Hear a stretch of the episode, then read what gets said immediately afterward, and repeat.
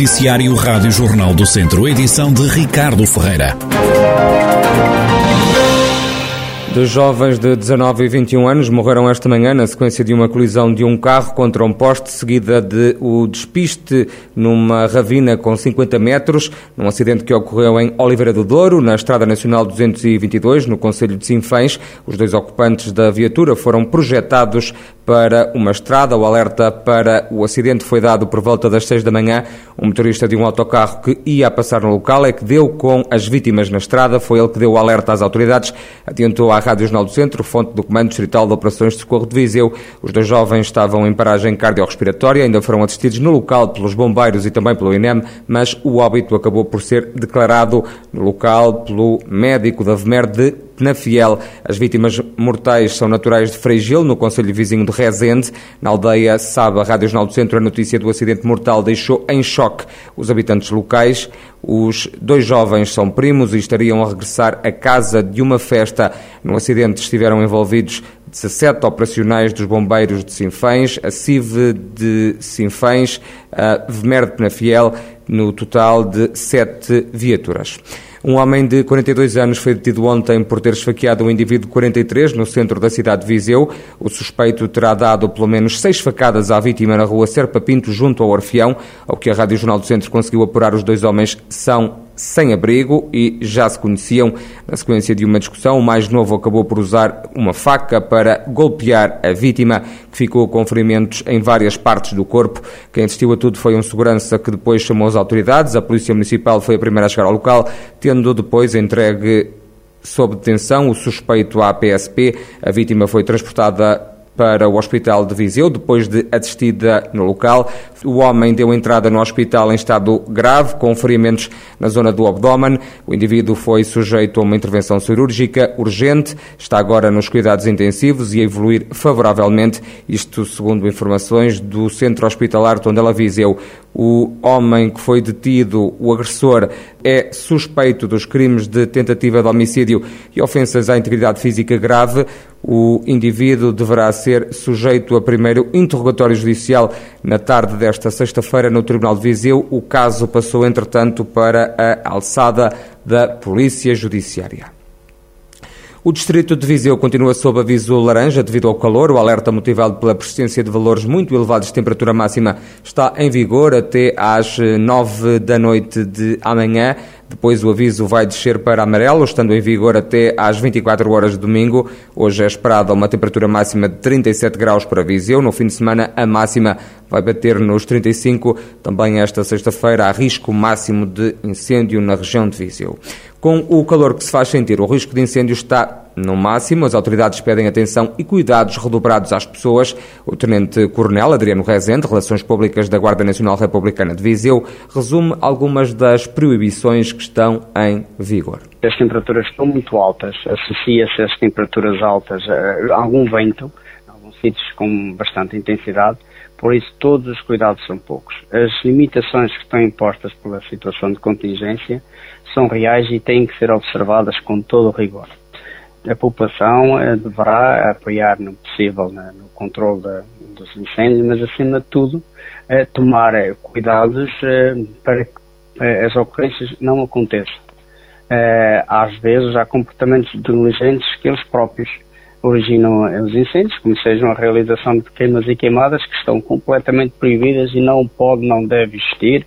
A utilização de mecaneria em espaços florestais não pode, não deve existir e é, nós, autoridades, pedimos à população que efetivamente observe estas limitações e abstenha-se de fazer estes trabalhos esperando por outros, por outros dias mais favoráveis. Há pessoas a serem identificadas por desrespeitarem as regras que estão em vigor. De uma forma geral, as pessoas vão cumprindo, mas o que é certo é que também outras há em que eles são chamados a identificá-las por denúncias, por eh, patrulhamento que identificamos quando, quando efetuamos esse patrulhamento é, e que não vão cumprindo aquilo que está escrito e são sujeitos depois às contornações que estão previstas na lei. Mas, acima de tudo, não é de contornações que eu pretendo falar, o que eu pretendo falar é mesmo dos cuidados que se devem ter, é, mesmo até no depósito de resíduos, lixos na floresta, que não deve acontecer, a título de exemplo, um vidro, em determinadas circunstâncias, pode ele próprio, por efeito de lupa, uh, iniciar um incêndio. E são estes comportamentos negligentes que podem provocar uma desgraça e que a gente pede à população que tenha o máximo cuidado. Os conselhos à população não ficam por aqui. Abster-se de, se não tiver necessidade, de percorrer eh, os passos florestais e serem, acima de tudo, também os principais agentes de proteção civil, eh, vigiando a floresta e as suas propriedades e identificando junto às autoridades comportamentos que considerem que não são os mais corretos para que nós possamos ir junto desses autores e também eh, sensibilizá-los e identificá-los para esse facto. Todos nós temos que trabalhar e eh, de uma de uma forma só para proteger as nossas propriedades, a nossa vida e tudo aquilo que está envolvente a isso. O Tenente-Coronel Adriano Rezende, Relações Públicas da GNR de Viseu, a pedir às pessoas para serem agentes de proteção civil vigiando a floresta.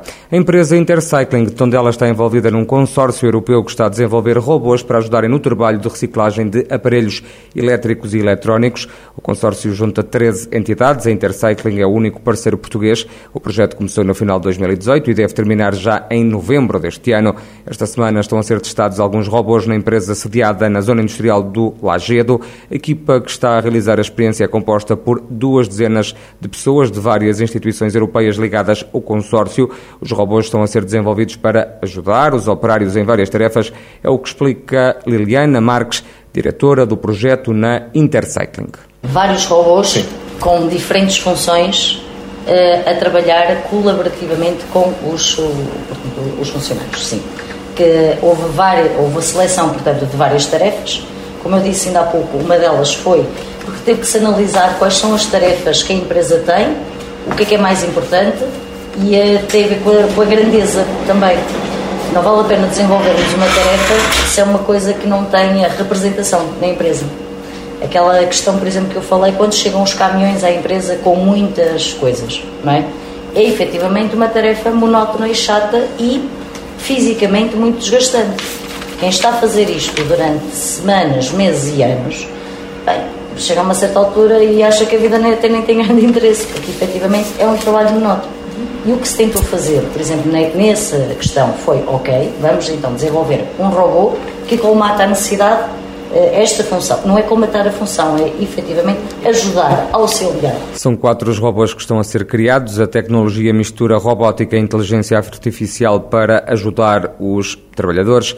Liliana Marques salienta as vantagens da utilização destes robôs. Os dois vetores que foram selecionados, porque foram os que consideramos mais importantes, e isto, atenção, não fomos só nós, estamos a falar sempre que estão a participar três empresas recicladoras, portanto, tivemos que entrar em acordo e ajustar as necessidades dos três, que, sendo de países diferentes, tendo mão de obra diferente, as opiniões também são diferentes, mas chegámos à concordância deste, destas duas coisas, precisamente.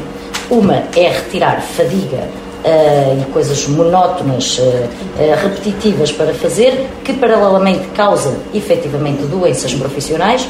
Outra é efetivamente retirar algumas funções que causam algum perigo para, para, por muito que demos EPIs, nunca temos uma garantia a 100%. 100%. Uma, portanto, foram eh, selecionados quatro equipamentos para objetos deste projeto a Interrecycling, portanto, escolheu PCs e monitores. A empresa Interrecycling de Tondela quer mudar o modo de trabalhar em fábrica, usando robôs a trabalhar em parceria com o ser humano.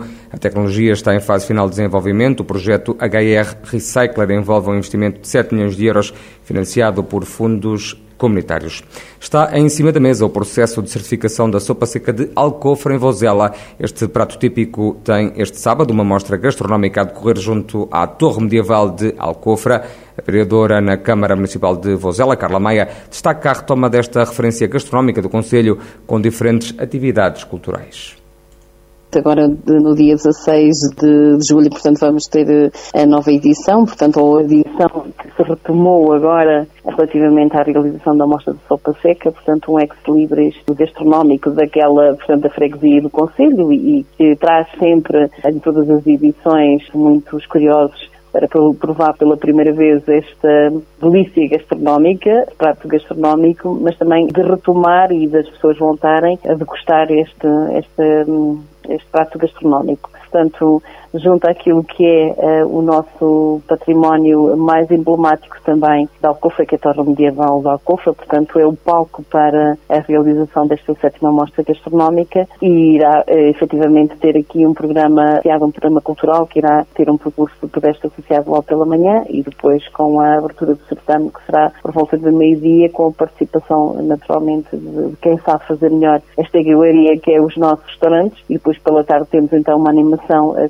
com a participação de grupos da própria, culturais da própria freguesia e também alguns grupos convidados. Carla Maia salienta ainda a importância deste festival gastronómico da sopa seca e admite que esta iguaria pode vir a ser certificada. É sempre um, um, certame com muita importância que é para a freguesia, para, que é para o Conselho. Também, para além da questão da, da, sopa seca, também permite que os produtores locais também participem e a nível também do artesanato e também permitir aqui também que haja estas visitas guiadas à Torre Medieval, portanto que tem conteúdos que explicam a história da Torre Medieval. É também uma oportunidade única quem vem ao Alcofra nesta seta mostra gastronómica também poder usufruir deste património também cultural e histórico que Alcofra tem, que não é só a torre, mas que é, é a altura ideal para Depois, relativamente à questão como coloca, relativamente à questão da certificação do produto sopa seca enquanto produto, produto originário, portanto há, essa, há essas conversações, nomeadamente com as entidades locais, tem havido, portanto, com as entidades locais da freguesia, no sentido de avançarmos para uma possível certificação da sopa seca. Naturalmente há aqui um trabalho também de recolha de, de quem faz, portanto, quem, quem tem aqui o segredo para, para a confecção de uma, uma boa sopa, uma boa sopa seca e todo o processo que está inerente a toda a certificação, mas é um, é um caminho que estamos a iniciar e que certamente iremos concretizar. Carla Maia, vereadora na Câmara de Vozela, sobre a sétima mostra gastronómica da sopa seca que vai acontecer este sábado junto à Torre Medieval de Alcofra onde vão estar dois restaurantes a servir este prato típico da localidade.